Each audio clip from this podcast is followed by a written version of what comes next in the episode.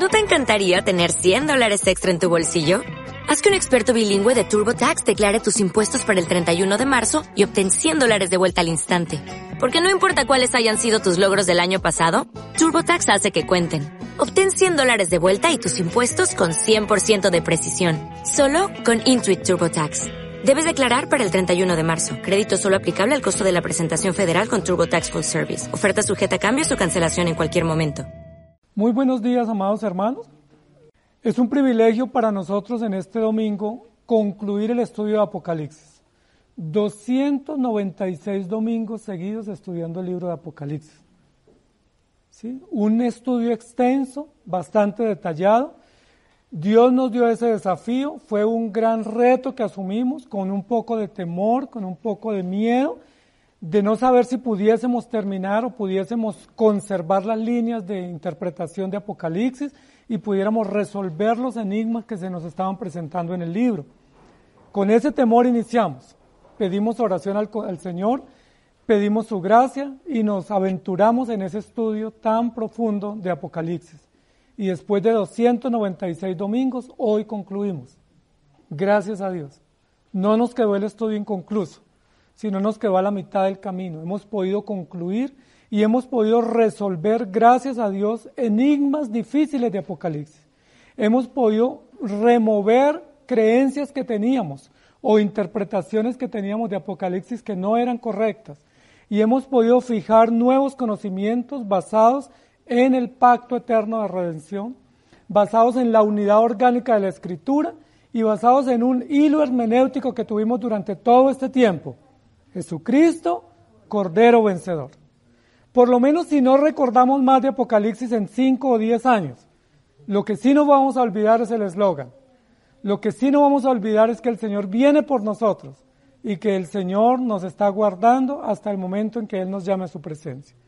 Fue un estudio apasionante, un estudio difícil, un estudio profundo, un estudio confrontador, y nosotros los que tuvimos a cargo esta responsabilidad, muchas veces semanas de no dormir, de no descansar pensando cómo articular cada uno de los, de los domingos que debíamos exponer consecutivamente las escrituras. Hoy vamos a ubicarnos en el capítulo 21 y 22 de Apocalipsis para concluir o cerrar. Nos vamos a ubicar en el epílogo del libro. Y el título que yo le he puesto en este domingo en nuestra enseñanza final es Nos vemos en el río. Ese es el título de nuestra prédica. Pero ese título está tomado no solamente de Apocalipsis capítulo 22, versículos 1 y 2, sino que también está tomado de una canción que fue escrita en el siglo XIX, un himno, que se ha entonado en muchas iglesias en estos 200 años. En 1864 se compuso y la canción titula Nos veremos en el río. Y dice así, nos veremos junto al río cuyas aguas cristalinas fluyen puras argentinas desde el trono de nuestro Dios. Y el coro dice, oh sí, nos congregaremos en la ribera hermosa del río, cuyas aguas vivas dimanan del trono de nuestro Dios. En las márgenes del río, do los serafines van, donde hay bellos querubines, da la dicha eterna Dios. Antes de llegar al río, nuestras cargas al dejar, libres todos quedaremos por la gracia del Señor. Pronto al río llegaremos, nuestra peregrinación terminado en los acentos de la célica canción, nos veremos en el río. Esta canción la compuso un predicador y un profesor bautista de literatura hace casi 200 años, Borber Lowry. Él compuso esta canción porque dice la historia que un día estaba sentado en su sofá y se puso a meditar que había muchas canciones en los ignarios o en los cánticos de las iglesias relacionadas con el dolor, con la angustia y con la tristeza de partir, pero que había pocas canciones que daban esperanza y gozo y que marcaban una gran expectativa ante la muerte en el encuentro con el Señor. Y tomando esa idea, compuso esa canción basada en el río de la vida que surge o que nace o que brota del trono de Dios y que la Biblia describe en tres lugares de la Escritura. Génesis capítulo 2 y capítulo 3, Proverbios capítulo 6 y Apocalipsis capítulo 21. Es decir, El árbol de la vida y el río de la vida está presente en la Biblia en el prólogo, en el epílogo y en el centro de la escritura. Para que entendamos que es un tema común y que es un tema muy esperanzador para la iglesia, que nos ayuda a entender que sí hay esperanza y que nosotros podemos vivir confiados en medio de las circunstancias que enfrentamos. Nosotros nos planteamos cinco domingos de conclusión. Los cinco domingos de conclusión tienen que ver con el prólogo, que habla de las siete iglesias, las tres grandes series, los siete sellos, las siete trompetas y las siete copas, y luego el epílogo. Y para esas cinco series o cinco domingos de conclusión planteamos cinco términos. ¿Sí los recuerdan cuáles son? Dijimos que el primer domingo, que son los primeros tres capítulos, es la primera palabra que nosotros planteamos fue recibir, recibir el mensaje. La segunda, creer el mensaje. ¿Sí fue así? La tercera, predicar el mensaje. La cuarta, esperar el cumplimiento de ese mensaje. Y hoy domingo nos corresponde disfrutar el mensaje. Entonces, recibir, creer, predicar, esperar y disfrutar. Hoy estamos en disfrutar. Es decir, ya hemos pasado por todos esos otros domingos y hoy nos corresponde entender que el fin o la conclusión de todo lo que se ha dicho es disfrutar por la eternidad. Y eso marca una verdad extraordinaria. Son muchos los que piensan que la vida cristiana es caótica, que la vida cristiana es miserable, lánguida, llena de tristezas y de aflicciones, y que aquí como que nos entrenamos para sufrir, y como que nos adiestran, ¿sí? o nos adoctrinan para que nosotros enfrentemos sufrimientos. Pero no es cierto, porque el sufrimiento no es propio de la vida cristiana. De la vida cristiana es propia la esperanza, la confianza, la gratitud. El sufrimiento es una consecuencia, pero no es el mensaje central de la vida cristiana. El mensaje del Evangelio es buenas nuevas, vida eterna, esperanza y salvación por siempre. Por eso hoy vamos a hablar sobre ese tema y es nos vemos en el río. Es decir, el punto de encuentro que tenemos los creyentes. El punto donde vamos todos a confluir al final de los tiempos. El lugar donde nos vamos a encontrar todos los hijos de Dios de todas las, regiones o naciones, tribus y lenguas, junto al río de Dios. Ese es el punto de encuentro. Ese es el lugar para el cual vamos. Ese es el punto donde nos vamos a reunir para disfrutar por la eternidad. Apocalipsis capítulo 21 y capítulo 22 describen las bellezas, las maravillas, las grandezas de la Nueva Jerusalén. Describe con lujo de detalles, con una cantidad de figuras, de símbolos, y relaciona la Nueva, la Nueva Jerusalén con lo más valioso que podamos conocer, con las perlas, los diamantes y con lo más costoso que nosotros podamos conocer aquí en la tierra. Y lo que el hombre más desea que es pues cosas finas, costosas y valiosas. Pero la Nueva Jerusalén también en Apocalipsis capítulo 21 es descrita como lo más brillante, ¿sí? lo más refulgente, lo más eh, glorioso que nosotros pudiésemos imaginar que no conocemos aquí. Aquí vemos cosas hermosas y atractivas y valiosas, pero no tienen punto de comparación con la Nueva Jerusalén. Y la Nueva Jerusalén también tiene una descripción aquí en Apocalipsis 21 como lo más deleitoso, ¿sí? como, como lo, lo que más sabrosura o gusto o placer o satisfacción produce al hombre sobre la tierra. Entonces, valor, gloria y satisfacción son descritas en los capítulos 21 y 22. ¿Quiénes van a participar de esa nueva Jerusalén? Todos los creyentes. Por eso nosotros hoy, al caer el telón de nuestro estudio final, tenemos que reunirnos y tenemos que motivarnos por las escrituras y recordar por las escrituras que nos vamos a encontrar en el río. Vamos a encontrarnos allá. Si nos vemos en el río de Dios, para celebrar y para disfrutar por la eternidad lo que aquí todavía no hemos podido disfrutar plenamente. Hay tres cosas básicas que la Biblia nos va a decir que todavía no hemos disfrutado plenamente o que todavía no son plenas en la vida del creyente. Que ya tenemos las arras o tenemos la garantía, pero que no son plenas y que nosotros tenemos la fe que eso va a ser pleno en algún momento. ¿Cuándo va a ser pleno? cuando el Señor nos llame a su presencia, cuando nos vayamos y cuando nos encontremos con Él. Tres cosas. Lo primero que va a ser completo en el cielo y que todavía no es completo aquí es la salvación. Y vamos a tomar nota, vamos a recordar, porque posiblemente nunca más en la vida podremos volver a estudiar el libro de Apocalipsis en detalle, pero nos van a quedar esos recuerdos y nos van a quedar esos principios. Lo primero que va a ser pleno, que todavía no es pleno aquí, es la salvación. La salvación tenemos garantía, tenemos certeza, tenemos promesas, pero dice la Biblia que todavía estamos en el ya, pero todavía no. Es decir, que tenemos las arras de la salvación, tenemos las promesas de la salvación, pero todavía falta que algo sea pleno. ¿Sí? Falta que algo sea completo y total. Tenemos la garantía de que nos está guardada la corona de la vida, pero todavía no la tenemos. Tenemos la fe y la certeza de que así va a ser. Pero falta algo final, y es cuando el Señor, según Mateo 25, diga a los de la derecha, venid benditos de mi Padre, ¿sí? a la gloria eterna. En lo poco has sido fiel, en lo mucho te pondré. Entra, sigue, bienvenido. Eso falta. Eso ninguno lo ha escuchado. Ningún creyente en la historia de la redención ha escuchado esa mención o esa bienvenida, ¿sí? o ese recibimiento. Nosotros sabemos que así va a ser. Tenemos la plena garantía.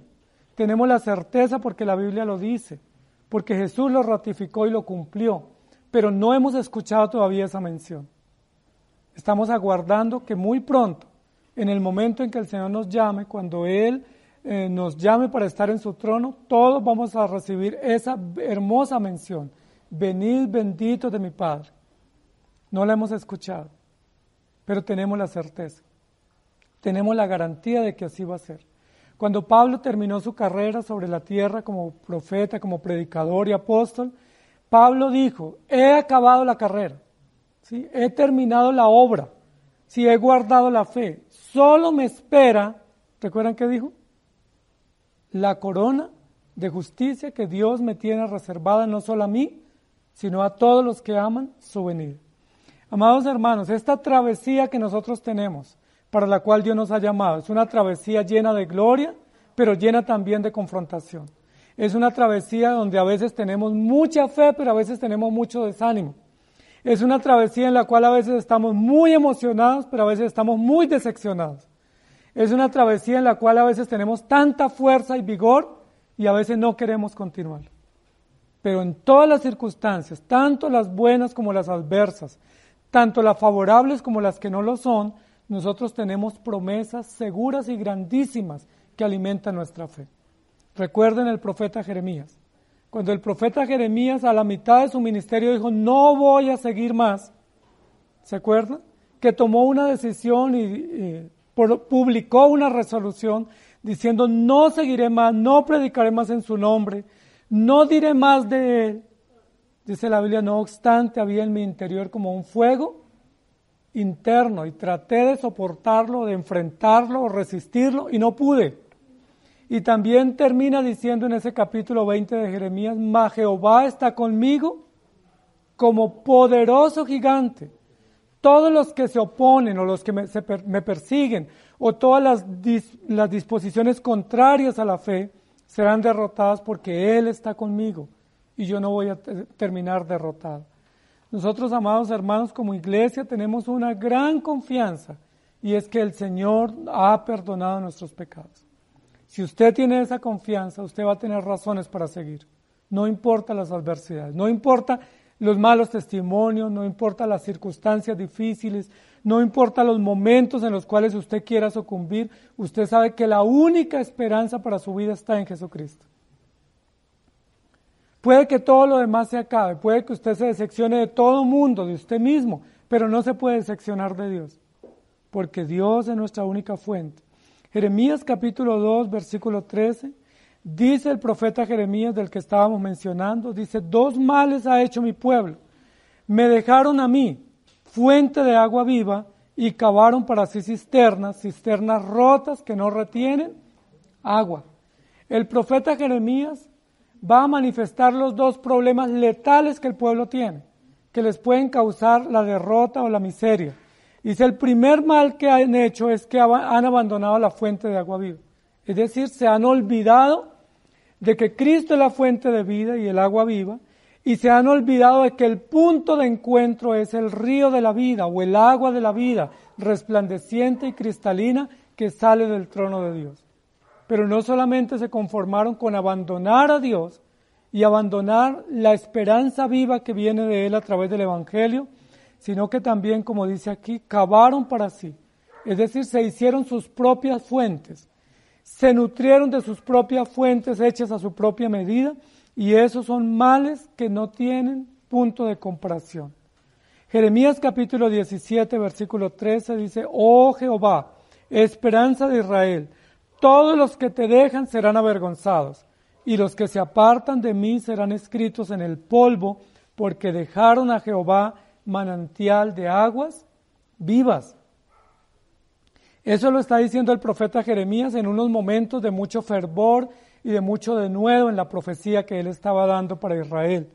Pero llegó un momento en el capítulo 20 en el que Jeremías dijo, yo también me voy a ir.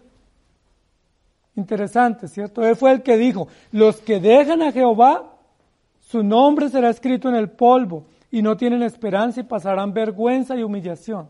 Pero hubo un momento en el cual dijo, yo tampoco voy a seguir. Yo voy a irme al costado, voy a dar un paso y voy a regresar, no voy a continuar. Pero el Señor lo sostuvo fuertemente para que perseverara y para que su nombre fuera o se mantuviera en el libro de la vida y no se apartara de los manantiales de agua viva. ¿Cuántas veces usted ha querido desistir? Si somos honestos, tenemos que decir que muchas veces. A veces con razones muy justas para nosotros, a veces sin ninguna razón. Pero a veces tenemos razones, tenemos argumentos, digo yo no vuelvo, no, no sigo. Pero ¿por qué seguimos? porque el Señor nos sostiene. Y esa es una clara evidencia de que ustedes son hijos de Dios. Si ustedes en medio de muchos desánimos y muchas decisiones radicales de no seguir, siguen, esa es una buena evidencia. Ese es un buen indicador de que ustedes son hijos de Dios, que ustedes realmente han nacido de nuevo, que el Señor está perseverando en ustedes y que ustedes tienen la certeza del perdón de sus pecados y que ustedes están caminando rumbo a la patria celestial es una gran evidencia. Ese es un gran argumento para nosotros decir, somos de Dios, Dios nos ha sostenido en medio de los momentos más difíciles y vamos rumbo al destino final o al punto de encuentro en el cual nos reuniremos todos los creyentes para morar o para vivir y permanecer eternamente con el Señor. Después me mostró un río limpio de agua viva o agua de vida, Apocalipsis 22.1 resplandeciente como cristal que salía del trono de Dios y del Cordero. Génesis capítulo 2, versículos 7 al 10 dice, Entonces Jehová Dios formó al hombre del polvo de la tierra y sopló en su nariz aliento de vida, y fue el hombre un ser viviente. Y Jehová Dios plantó un huerto en Edén al oriente y puso allí el nombre que había formado y Jehová Dios hizo nacer de la tierra todo árbol delicioso a la vista y bueno para comer, y también el árbol de la vida en medio del huerto y el árbol de la ciencia del bien y del mal. Y salía de Edén un río para regar el huerto, y de allí se repartía en cuatro brazos. Amados hermanos, Dios nos está diciendo y recordando que el destino final de nosotros es el río de la vida o el trono de Dios o el reino de los cielos. Pero saben, una circunstancia o una condición natural por la cual tenemos que pasar para tener el pasaporte o la entrada al reino de los cielos, ¿saben cómo se llama o cuál es? Un estado, un paso que tenemos que dar para poder llegar al reino de los cielos. La muerte. La muerte. Todos creemos en Dios, los que estamos aquí. Todos creemos firmemente que nuestra salvación está en Dios, que tenemos la fe verdadera, que Dios nos ha sostenido, que hemos perseverado y que somos hijos de Dios. Yo creo que ustedes están seguros de eso, que ustedes son hijos de Dios. Pero para nosotros tener esa, bienvenida o ese recibimiento que dijimos de Mateo 25, venid benditos de mi Padre, necesitamos pasar por la muerte. Y cuando se nos habla de la muerte, ¿qué nos pasa? ¿Qué sentimos? ¿Qué sensación tenemos? Miedo, angustia, zozobra, temor. ¿Por qué? Miren que hay una contradicción, porque sabemos que el punto de encuentro es el reino de los cielos, nos veremos en el río. Sabemos que para encontrarnos allá es necesario la muerte. ¿Por qué nos da temor a la, a la muerte? ¿Se acuerdan cuando Jesús le habló a sus discípulos de la muerte? Leímos ese texto hoy, Juan 14. Se turbaron, se confundieron, se ofuscaron y muchos le decían a Jesús, Señor, no, por favor, no, eso no puede sucederte. ¿Y cómo le respondió Jesús? Juan 14, 1. No se turbe vuestro corazón, no se confundan, no se aflijan, no se ofusquen. No piensen que la muerte es adversa a la vida del creyente. No piensen que la muerte es contraria a la fe nuestra. No piensen que la muerte es un obstáculo para proceder al reino de los cielos. No, por favor, no. Jesús les dijo a los discípulos, los reconvino, no se turben, no se ofusquen.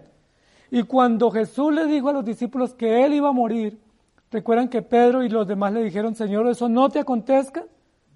Y recuerdan cómo Jesús le respondió a Pedro, apártate de mí, Satanás, porque me eres tropiezo, porque no pones tu mirada en las cosas de los cielos, sino en las de la tierra. Jesús le recordó a Pedro, a los discípulos y a nosotros, que cuando vemos la muerte como obstáculo estamos siendo una piedra de tropiezo, o estamos mirando como si fuéramos hijos del diablo, que tenemos terror a la muerte y que no vemos la muerte como un medio natural provisto por Dios para el encuentro con el Señor. Yo les pregunto, ¿cómo ustedes van a ir al cielo si no mueren? ¿Cómo se van a hacer reales esas promesas si la muerte no nos llega? ¿Cómo vamos a hacer evidente esa fe que tenemos, que Dios nos ha dado, y esas promesas y ese mensaje que predicamos si no tenemos que pasar por la muerte? Imposible. Es necesaria la muerte. Es parte del plan, es parte del programa. Es parte del propósito. No somos de este mundo, somos peregrinos. Pero para pasar de este mundo a la eternidad necesitamos afrontar el episodio de la muerte. Pero la Biblia dice que para el creyente la muerte no es un episodio nefasto, no es un estado difícil o adverso, sino que para la, muerte para el cristiano es ganancia. Es decir, es una gran oportunidad, es un privilegio morir en el Señor.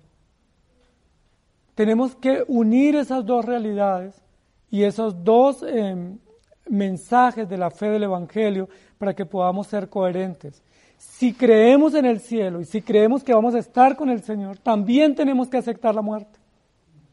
También tenemos que aceptar la partida de nuestros seres queridos y de nuestros hermanos. Y también tenemos que prepararnos para morir, hoy, mañana o pasado mañana. La Biblia dice que entre más pronto mejor. Pablo dice que estaba en estrecho y no sabía qué escoger, ¿recuerda? Pablo tenía un conflicto de intereses y dice, si me ponen a escoger, no sé qué escoger. La única razón de querer estar aquí es predicar el Evangelio. No eran ni sus hijos que verlos crecer, no era tener fincas o tener herencias o lograr cosas o proyectos económicos. La única razón, el único motivo que tenía Pablo para quedar, quedarse en la tierra o para anhelar quedarse era predicar el Evangelio. Dice, pero si no tengo ese privilegio, si ya hice esa tarea, lo mejor es partir y estar con el Señor, lo cual es muchísimo mejor. Amados hermanos, ¿tienen ustedes certeza de su salvación? ¿Tienen ustedes el anhelo de escuchar al Señor diciendo, venid a la gloria eterna? Entra, sigue, adelante. ¿Quieren escuchar ustedes esa voz? ¿Esperan esa voz? ¿Están seguros que la van a escuchar? Entonces tenemos que escuchar también cuando Dios nos llama a su presencia a través de la muerte. Y no debe ser el momento difícil, no debe ser el momento de confusión, sino un momento de gratitud, un momento de esperanza, un momento glorioso. Es interesante porque para el creyente el día más glorioso es cuando Dios los llama a su presencia. Pero a veces la familia termina muy adolorida y muy afligida uno disfrutando y todos los demás llorando. Contradictorio, ¿no?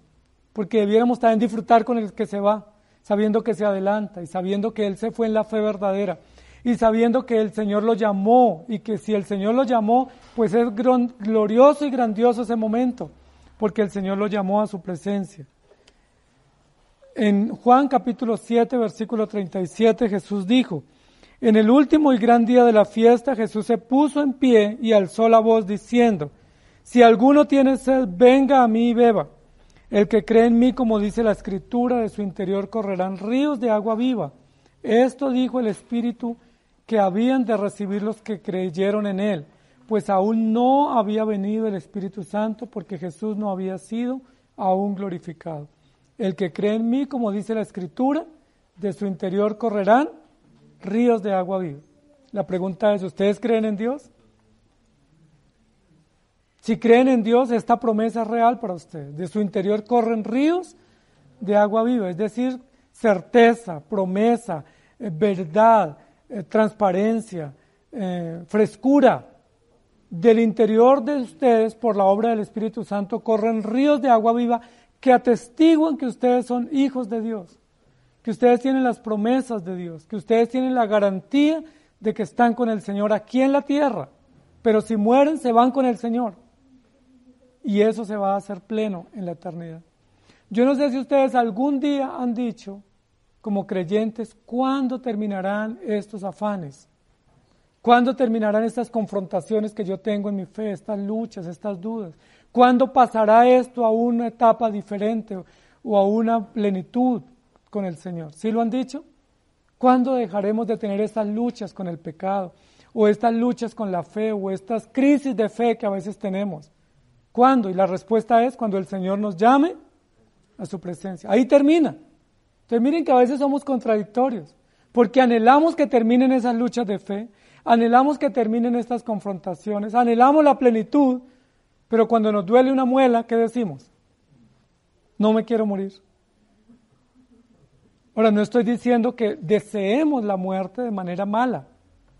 Lo que estoy diciendo es que la muerte es natural, es un episodio natural. Jesús tuvo que enfrentar la muerte. Jesús enfrentó la muerte de su primo Juan. Jesús mismo se preparó para morir. Él dijo, es necesario que yo muera. Jesús mismo dijo, cuando fue a Jerusalén para morir, dice la Biblia, que afirmó su rostro para ir a Jerusalén porque era ya el tiempo para entregarse. Él no le huyó a la muerte, él no se escondió de la muerte, él no, no, no le hizo el quite a la muerte. Jesús mismo reconoció que la muerte hacía parte del plan. Jesús mismo reconoció que si él no moría, como dice, si el grano no cae a la tierra, no muere y no germina, no hay vida. Y Jesús mismo anticipó para sus discípulos una y otra vez, es necesario que yo muera. Muy pronto voy a morir. Jesús tenía la certeza, no tenía miedo de la muerte. Él no tenía terror, no, no, les, no escapó a la muerte. La pregunta es, ¿por qué nosotros le tenemos miedo? ¿Por qué cuando nos hablan de muerte nos asustamos? y no vemos más bien una gran oportunidad de ir con el Señor. Creo que eso muestra nuestro apego por las cosas materiales y muestra nuestra incoherencia de la fe. Por eso dice la Biblia que andemos con equipaje ligero, que no hagamos tesoros en la tierra, que no nos fijemos en las cosas del mundo, porque el mundo pasa y sus deseos, y que solamente busquemos la voluntad de Dios. ¿Recuerdan cuál fue el equipamiento que Dios le dio a los discípulos y a los predicadores en el Nuevo Testamento? Solo un bordón, ¿cierto? No les dejó llevar más. ¿Por qué? Porque cuando uno tiene más se apega a lo que tiene. Porque uno tiene la tendencia a echar raíces pensando que aquí es la plenitud y que aquí es la vida de uno y que aquí está el futuro. Y que la herencia la tenemos acá. La Biblia dice que la herencia es eterna y que el futuro nos espera y que la plenitud nos espera. Que vivamos aquí con sabiduría y con prudencia, pero que no nos afirmemos o arraiguemos a la tierra o a las cosas materiales, sino al Señor. Por eso muchas veces Dios no nos deja tener cosas, o a veces nos quita lo que nos entrega y nos confía, porque Él quiere que nosotros tengamos la mirada puesta en el reino de los cielos. Juan capítulo 6, versículos 6 al 14 dice, y estaba allí el pozo de Jacob, Y entonces Jesús, cansado del camino, se sentó así junto al pozo, y era como la hora sexta. Vino una mujer de Samaria a sacar agua y Jesús le dijo, dame de beber, pues sus discípulos habían ido a la ciudad a comprar de comer. Y la mujer samaritana le dijo, ¿cómo tú siendo judío me pides a mí de beber que soy mujer samaritana? Porque judíos y samaritanos no se tratan entre sí. Respondió Jesús y le dijo, si conocieras el don de Dios y quién es el que te pide, dame de beber, tú le pedirías y él te daría agua viva. La mujer le dijo, Señor, no tienes con qué sacarla y el pozo es hondo. ¿De dónde pues tienes el agua viva? ¿Acaso eres tú mayor que nuestro padre Jacob? Que nos dio este pozo del cual bebieron él, sus hijos y sus ganados?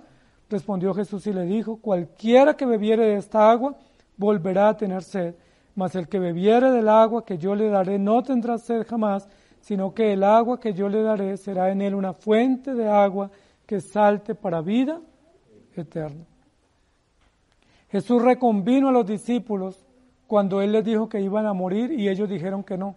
Pero recuerden que después de que Jesús resucitó, volvió a reconvenir a los discípulos y les dijo, ignoran las escrituras. ¿Por qué ignoran las escrituras y las promesas? Porque en tres días se les olvidó que Jesús iba a resucitar.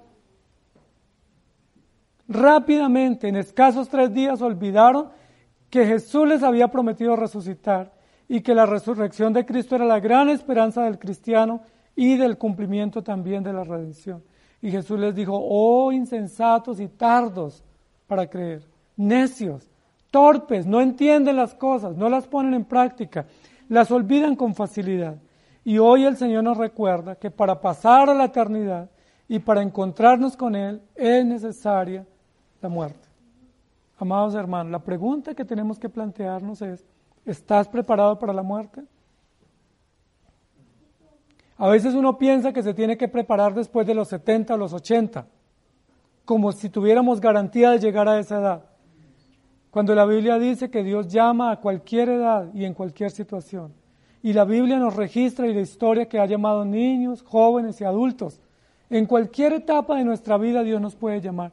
De pronto cuando más proyectos tenemos, posiblemente cuando más ilusiones y más anhelos tenemos, posiblemente cuando tenemos los mayores programas y creemos que los vamos a ejecutar, Dios nos dice, hasta aquí. O posiblemente cuando pensamos que ya no hay esperanza o que todo se acabó, Dios nos llama. En cualquier momento Dios nos llama. La pregunta es, ¿estás preparado? La única preparación que ustedes y yo necesitamos para morir es creer en Jesucristo. No necesitamos más. No necesitamos tener un testamento hecho. No necesitamos dejar las deudas pagas. No necesitamos dejar todo solucionado para nuestra familia. Lo único que necesitamos para, para morir como preparación es tener nuestra esperanza en Jesucristo. Y esa es la pregunta que yo les hago en esta mañana. ¿Tienen ustedes su esperanza firme en Jesucristo?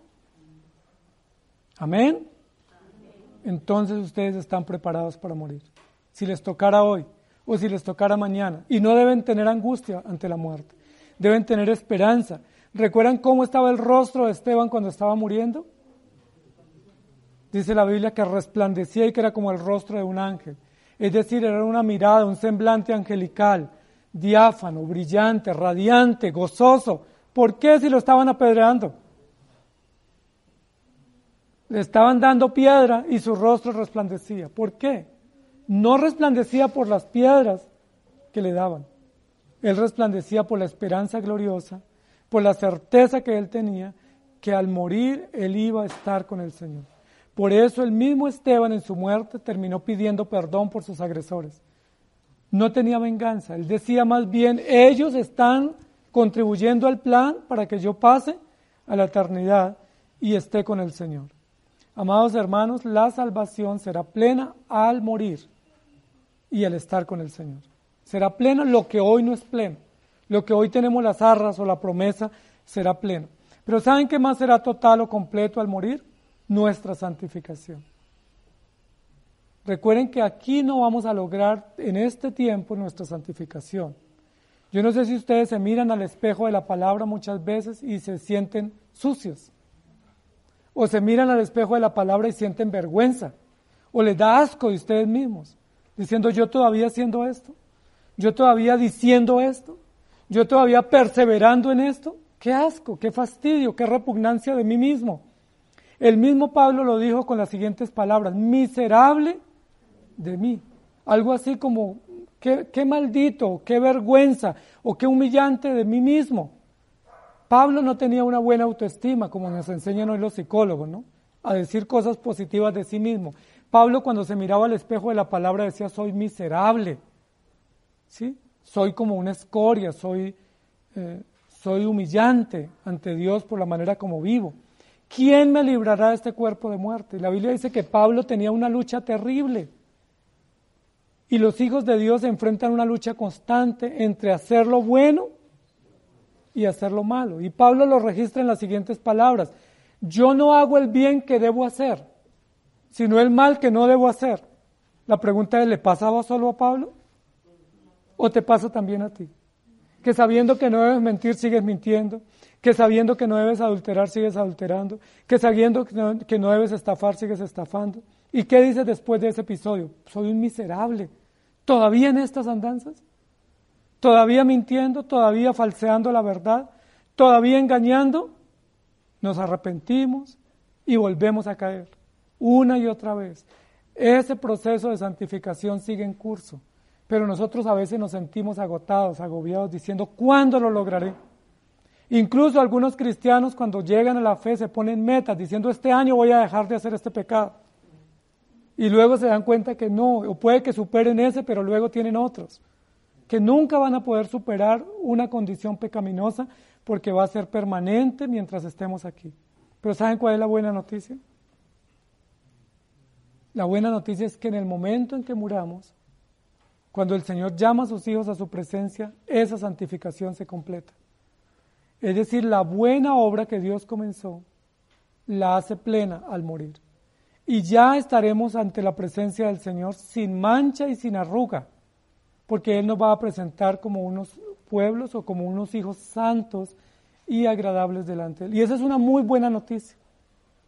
La buena noticia es que usted aquí tiene que seguir luchando contra el pecado.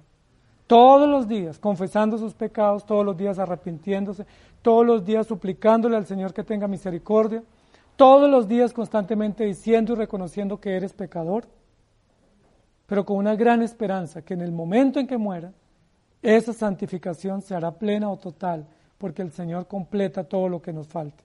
¿No esa es una buena noticia? Aquí no vamos a tener victoria. ¿Saben por qué? Porque si nosotros lográramos superar el pecado con el cual luchamos, ¿qué pasaría con nuestra fe? ¿Qué, qué nos sucedería conociéndonos un poquito como somos? ¿Nos llenaríamos de orgullo? ¿Nos llenaríamos de altivez? Escribiríamos libros diciendo cómo superar la mentira, cómo vencer el egoísmo, cómo vencer la falsedad. ¿sí? Estaríamos dando conferencias en diferentes auditorios diciendo lo logré, soy un campeón, soy un pues superdotado, que superé el pecado y dando entrenamiento a otros cómo vencerlo. Pero saben que eso no va a suceder acá. Aquí lo único que tenemos que hacer siempre en la presencia del Señor es agachar nuestra cabeza.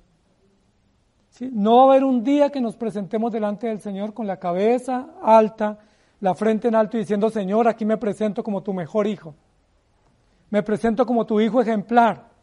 Me acerco a ti como el hijo más amado y más querido que no desobedece, que he guardado todos los mandamientos.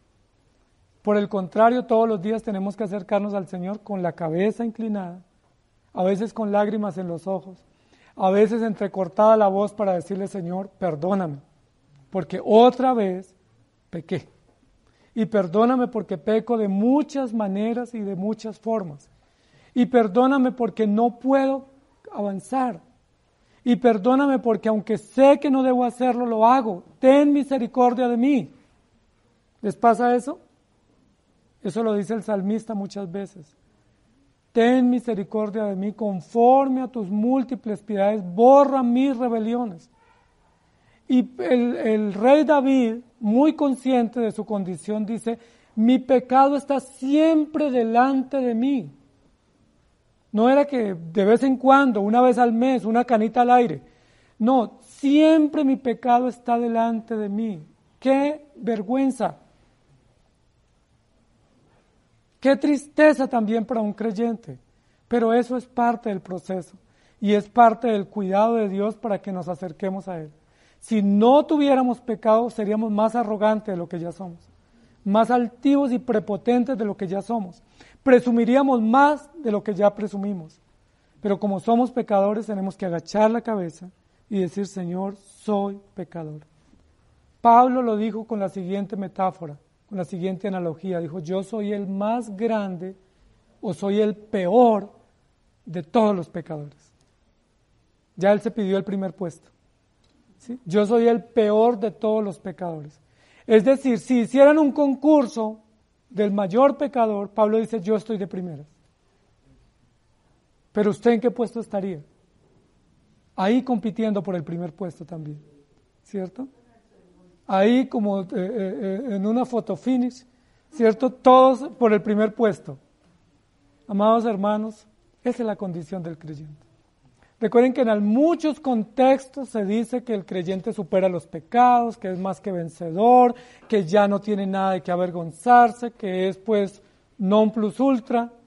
No, la Biblia lo que dice es lo contrario. Mientras estemos aquí en la tierra, lucharemos, enfrentaremos y sufriremos con una condición pecaminosa. No la vamos a poder superar. Pero ¿saben quién la supera por nosotros? Nuestro buen Dios y será plena y total nuestra santificación en el momento de morir. Al morir Dios cumple todo lo que nos falta, satisface todo lo que nos falta y lo que Él espera de nosotros para darnos toda la plenitud.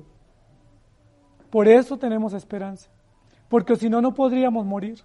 Porque si hoy te llamara Dios a cuentas, ¿tú qué dirías? Señor, me falta esto, me falta aquello, no he arreglado, no he pedido perdón, dame, unos días. ¿Se acuerdan que así hizo un rey?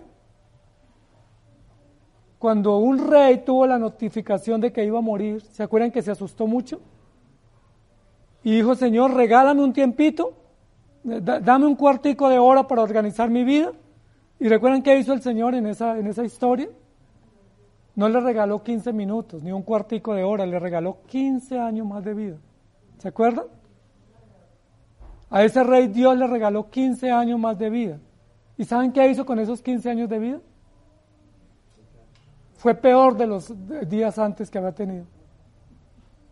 Se portó peor de cómo se venía portando. Y fue en esos 15 años que nació uno de sus hijos, que lo conoce la historia como el hijo más malvado o el rey más malvado que tuvo Israel en todos sus tiempos, Manasés. El malvado Manasés lo llamaban. ¿Y de quién, de quién nació el malvado? ¿Quién fue el papá de ese malvado hijo? De un rey que se le extendió o se le tuvo una condescendencia de 15 años más de vida. Es decir, si Dios nos diera más tiempo, no es garantía de que nos santifiquemos. Probablemente si nos diera más tiempo, lo desaprovechamos. Lo que debemos tener seguridad y garantía es que si morimos hoy, aunque tenemos muchas condiciones pecaminosas con las que luchamos y muchas cosas que no hemos arreglado, lo único que Dios nos pide es que estemos creyendo en el Señor que estemos viviendo en Él y que estemos suplicando que Él obre en nosotros. Jeremías capítulo 23, versículo 6 dice, En sus días será salvo Judá, e Israel habitará confiado, y este será su nombre con el cual te llamarán Jehová, justicia nuestra. La esperanza que tenemos al morir. Y Hebreos capítulo 9, versículo 2, dice, el cual tenía un incensario de oro y el arca del pacto cubierta de oro por todas partes en la que estaba una urna de oro que contenía el maná, la vara de Aarón que reverdeció y las tablas del pacto. Y en Juan 6, 34 y 35 dice, Señor, danos siempre este pan. Y Jesús les dijo, yo soy el pan de vida, el que a mí viene nunca tendrá hambre, y el que en mí cree no tendrá sed jamás. ¿Qué es lo único que usted necesita para morir? Creer en Jesucristo morir creyendo en Jesucristo, morir sabiendo que Él es su Señor y su Salvador, y morir sabiendo que aún sus pecados con los cuales usted está luchando y de los cuales se arrepiente constantemente, pues en el Señor una vez muramos son totalmente perdonados y tenemos una gran garantía de vida eterna. Cuando muramos, la santificación será total. Es decir, esa lucha que Pablo dice, que registra, donde dice, no sé qué hacer, a veces me siento frustrado, me siento derrotado, a veces siento como que estoy en un gran estrecho, en un laberinto, que no sé qué hacer. porque hago lo que no debo hacer, eso se va a resolver cuando el Señor nos llame a su presencia. Santificación total. Y esa es una gran esperanza. En Apocalipsis capítulo 21 dice, yo vi cielos nuevos y tierra nueva, una ciudad radiante, hermosa, pero también dice que vi allí a los que habían sido salvos. Y los que habían sido salvos se presentaron allí y dice, y verán su rostro y su nombre estará en sus frentes, 21, 22, 4. Dice, allí vi esa gran ciudad. Y esa ciudad tenía tres cosas, o era una ciudad distinta que había tres cosas que no eran comunes a las ciudades contemporáneas. Dice, no había sol, no había muerte y no había maldición. ¿Sí? Era una ciudad distinta. Y dice lo interesante allí es, en esa ciudad estaban los redimidos por los siglos. Y esos redimidos verán su rostro y su nombre estará en sus frentes. Amados hermanos, tenemos una esperanza muy grande en ese punto de encuentro, en el río de Dios, cuando nos encontremos y es que vamos a estar con el Señor y eso es maravilloso. Por eso debemos estar muy gozosos y muy preparados para ese momento. Más que hacer negocios en la tierra y que hacer tesoros en la tierra, prepararnos para el encuentro con el Señor. ¿Y saben qué otra cosa va a ser plena cuando vayamos con el Señor? La satisfacción, la felicidad, la dicha. Yo no sé si usted a veces dice, bueno, pero la vida cristiana es de gozo, pero a veces no tengo gozo. El rey Salomón lo registra en el Salmo 51. ¿sí? Dice que había perdido el gozo de la salvación debido a su condición, a su pecado y debido a las circunstancias. Jeremías también lo dice en el capítulo 20, que estaba muy afligido y ofuscado, que había perdido el gozo o el verdor de la fe, o había perdido como esa esencia, ese fruto del Espíritu que es el gozo. Y muchas veces nos pasa, ¿sí? tenemos que ser honestos. Tenemos que reconocer que el cristiano no siempre está gozoso, aunque debiera estar gozoso, no siempre lo está. Hay episodios, hay épocas, hay desiertos en los cuales estamos muy, pero muy afligidos. Y a veces en grande desespero, a veces en depresión y a veces en rabia contra Dios. A veces muy frustrados. Jeremías, eh, el libro de Job lo registra y Jeremías también. Dice la Biblia que Job, aunque era un varón recto, temeroso de Dios y apartado del mal, llegó a algunos momentos en su vida en los cuales él estaba peleando contra Dios. Y la Biblia lo dice con honestidad, que Job peleaba contra Dios. Y Job dice, Señor, disculpe, déjeme, escúcheme, atiéndame lo que le voy a decir. Pero estaba debatiendo, estaba contendiendo contra Dios, es decir, había perdido su gozo ha perdido la satisfacción por la vida cristiana, había perdido el rumbo de la vida por las circunstancias tan fuertes que él vivía. Pero en medio de esa confrontación Dios le responde. Dios lo escucha, Dios lo apacigua. Muchas veces Job estuvo a punto de morir. Recuerden que Job no maldijo a Dios, pero sí maldijo el día en que nació. Y Job dijo que quitaran ese día del calendario que no quería volver a cumplir años, que no quería volver a ver ese nombre, esa fecha en el calendario, que le ofuscaba, que lo frustraba. Y dice, ¿para qué nací? Para ver dolor, para ver aflicción. Jeremías también lo dijo. Es decir, esos sentimientos, esas realidades pasan a los creyentes. Lo que no hizo Job fue maldecir contra Dios. Lo que no hizo Jeremías tampoco fue maldecir contra Dios. Jeremías alcanzó a maldecir al ginecólogo que atendió a la mamá en el parto, pero no maldijo a Dios. Elías también prefirió no vivir. Es decir, tenemos que ser honestos, que muchas veces la vida aquí en la tierra es tediosa y que muchas veces la vida es como una carga para nosotros y que a veces uno dice, ¿para qué vivo? La soledad, las cargas, las luchas, los retos, los desafíos, las presiones, los conflictos, a veces hacen que uno piense, ¿vale la pena vivir? Y no es falta de fe, son realidades comunes, desafíos comunes que enfrentamos los creyentes. Pero ante esas situaciones Dios nos da esperanza.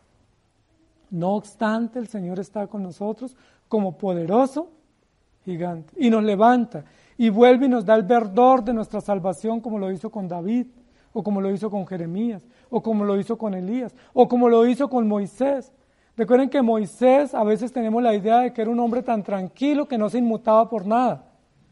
Y a veces tenemos la idea que era como que todo le pasaba y él no sentía. Pero Moisés varias veces dijo, Señor, yo no quiero vivir más. ¿Sí? ¿Para qué me puso a pastorear este pueblo tan rebelde? No tiene sentido seguir. No quiero más, estoy cansado, estoy harto. ¿No lo ha dicho usted alguna vez? Y no porque sufra depresión o porque sea una persona demasiado rebelde. A veces se suman y se suman episodios de dolor, de pérdida, de enfermedad, de partida de seres queridos, de despedida, de crisis, de presiones económicas, de conflictos en el hogar. Se suma lo uno, se suma, se suma, se suma. ¿Y cómo nos ponemos? Como una olla que va a estallar, ¿cierto? Como una bomba que va a estallar. ¿Cuál es nuestra única salida en medio de esos momentos? Aún con rabia, orar.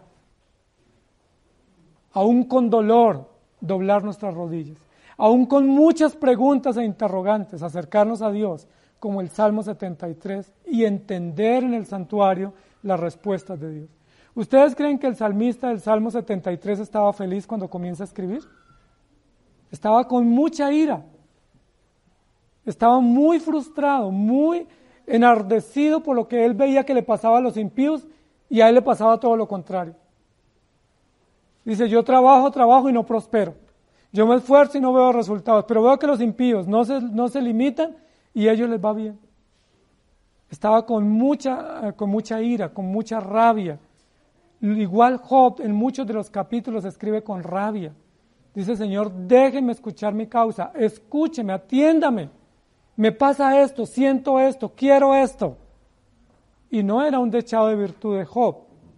Simplemente estaba diciendo, me siento con dolor, con aflicción, pero saben, amados hermanos, la salida para eso es ir al santuario, ir al Señor, tomar nuestro tiempo devocional, meditar en el Señor, descansar en Él y ahí encontramos entendimiento. Proverbios reitera muchísimas veces la palabra entendimiento. En el texto que memorizamos hoy también, entendimiento. ¿Y saben qué significa entendimiento? Entendimiento es una comprensión amplia de todas las circunstancias de la vida es entender ampliamente cómo Dios obra. ¿Por qué Dios se lleva a nuestros seres queridos? ¿Por qué Dios permite crisis económicas? ¿Por qué Dios permite confrontaciones en los, hogares? ¿Por qué Dios permite eh, problemas, dolores, circunstancias, adversidades, pandemias, cierres, cuarentenas? O sea, ¿cómo lo entendemos nosotros? La única manera de entenderlo es conocer a Dios, ir a su palabra y ahí encontramos razón o respuesta a todas nuestras circunstancias. Pero la buena noticia es la siguiente, que cuando el Señor nos llame a su presencia, la satisfacción será plena. Ya no será por episodios, no será entrecortada. La satisfacción será plena. Dice la Escritura, allí no habrá llanto ni dolor. Allí no habrá ningún tipo de desconsuelo o aflicción. Allí tendremos una dicha eterna o lo que dice también en Apocalipsis capítulo 19, bienaventuranza eterna. Aquí muchas veces lloramos, aquí reímos, lloramos, nos da ira, nos da felicidad, frustración, temor, ansiedad, todo eso lo enfrentamos los creyentes. Pero va a llegar un día muy pronto en el que no vamos a tener miedo, ni dolor, ni turbación, ni llanto, ni aflicción, solo felicidad. ¿No es eso glorioso? Ese día está por llegar, amados hermanos, posiblemente hoy para algunos, posiblemente mañana para otros. Muy pronto llegará ese día donde habrá satisfacción plena, dicha plena, deleite pleno y absoluto y no habrá absolutamente nada que disipe o mitigue o distraiga esa satisfacción que Dios trae a los creyentes. Aquí todavía hay aflicción y Jesús lo dijo, en el mundo hay aflicción. Tenemos que trabajar y ganar el sustento con el sudor de la frente y eso trae cansancio y fatiga. Tenemos que educar a nuestros hijos y eso trae confrontación, lucha y a veces desespero y frustración. Tenemos relaciones y en las relaciones de hogar y de amistad y de pareja hay confrontación todo el tiempo. No hay pareja que no tenga confrontación. Las confrontaciones son parte del diario vivir con los hijos, en el trabajo, en la vida, en la pareja, con uno mismo. Y uno dice, ¿cuándo terminará esto? ¿Cuándo será solo dicha? Muy pronto, muy pronto, cuando el Señor nos llame a su presencia. Satisfacción plena, dicha plena, alegría y felicidad plena. Isaías 65, versículos 17 al 25 dice, porque he aquí que yo crearé nuevos cielos y nueva tierra, y de lo primero no habrá memoria. Miren lo importante. Y lo dice en Apocalipsis, que lo, el primer ay pasó y no recordaremos. O que lo que vivimos de dolor lo olvidaremos. No habrá memoria de la primera tierra, ni más vendrá el pensamiento. Y luego dice en el versículo 18, mas os gozaréis y os alegraréis para siempre en las cosas que yo he creado. Promesa, promesa que nos aguarda en la eternidad. Porque he aquí que yo traigo a Jerusalén alegría y a su pueblo gozo, y me alegraré con Jerusalén y me gozaré con mi pueblo. Y nunca más se oirán en ella voz de lloro ni voz de clamor. Ni habrá más allí niño que muera de pocos días, ni viejo que sus días no cumpla, porque el niño morirá de cien años y el pecador de cien años será maldito.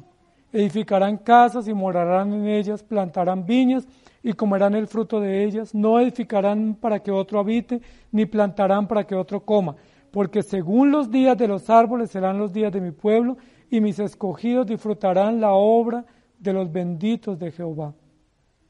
Disfrutarán la obra de sus manos. No trabajarán en vano ni darán a luz para maldición, porque son linaje de los benditos de Jehová y sus descendientes con ellos. Y antes que clame, responderé yo, mientras aún hablen, yo habré oído. El lobo y el cordero serán apacentados juntos, y el león comerá paja con el buey. Y el polvo será el alimento de la serpiente, no afligirán ni harán mal en todo mi santo monte, dijo Jehová. Miren esta promesa que nos da aquí la escritura en, en Isaías, pero que se repite en Apocalipsis. Vienen días, dice Jehová, en que no habrá dolor, no habrá conflicto, no habrá aflicción ni confrontación, solo alegría, solo gozo, solo felicidad, solo disfrute. ¿Cuándo será eso? Eso es como el país de las maravillas. Eso es como el país soñado que aquí no lo vamos a vivir. Uno habla con los hijos, se pone de acuerdo, pero al otro día vuelve y obran mal y hay confrontación. O en la pareja, se llega a un acuerdo, proponemos cese al fuego y al otro día las mesas del diálogo otra vez tienen que ponerse porque otra vez confrontación, otra vez conflicto. Y dice, ¿cuándo termina? No va a terminar acá. ¿Saben por qué? Porque todos somos pecadores, porque todos luchamos con condiciones terribles de pecado porque estamos aquí en la tierra y aquí habrá aflicción, luchas y dolor, pero la esperanza, la promesa es que muy pronto estaremos con el Señor. Amados hermanos, si eso no nos hace anhelar estar con el Señor, no hemos entendido el Evangelio. Entender que la salvación será plena cuando Él nos llame a su presencia, la santificación será plena también y la satisfacción, el deleite, el disfrute por la eternidad. Dice en Isaías 66, versículo 22, porque como los cielos nuevos y la tierra nueva que yo hago permanecerán delante de mí, dice Jehová, así permanecerá vuestra descendencia y vuestro nombre. Y en primera de Pedro 3, 12 y 13, esperando y apresurándoos para la venida del Señor, en el cual los cielos encendiéndose serán deshechos y los elementos serán quemados y se fundirán. Pero nosotros esperamos según sus promesas cielos nuevos y tierra nueva en los cuales mora la justicia.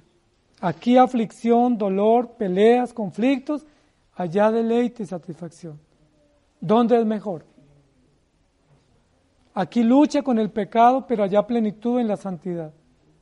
Aquí dudas de fe y crisis de fe, pero allá seguridad plena con el Señor.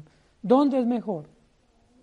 El punto de encuentro es en el cielo, en el reino de los cielos, en el río de la vida, que es el río donde está el árbol de la vida y hay sanidad para las naciones, hay alimento para todos y donde estaremos por la eternidad con el Señor. Por eso la Biblia dice que estas son leves tribulaciones momentáneas, que pasan rápido, porque no tienen comparación con la eternidad. La pregunta es, ¿usted también va a ir al río de Dios? ¿Nos vamos a encontrar en el río o no? ¿O usted tiene dudas?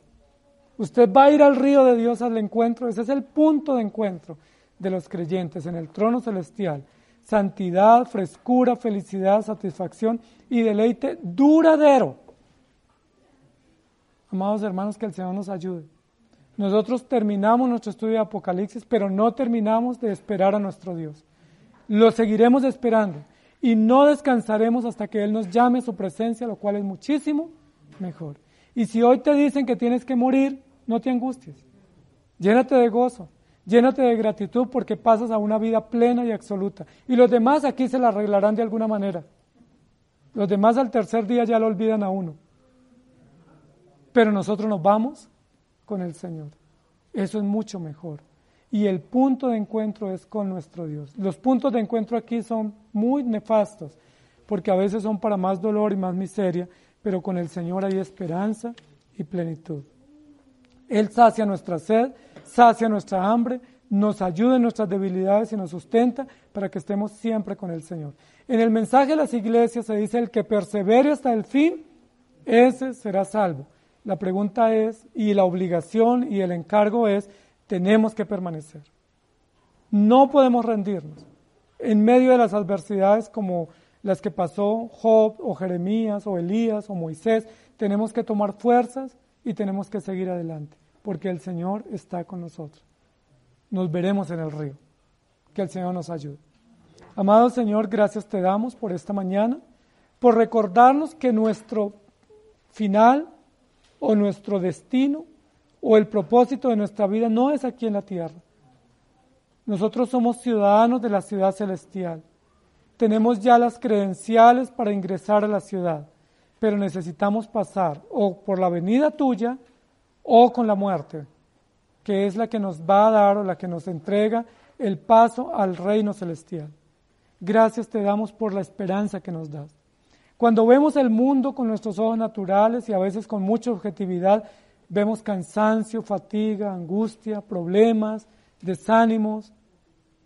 Pero Señor, cuando levantamos nuestro rostro y miramos al cielo, vemos tanta esperanza, vemos provisión, vemos salud, vemos vida eterna.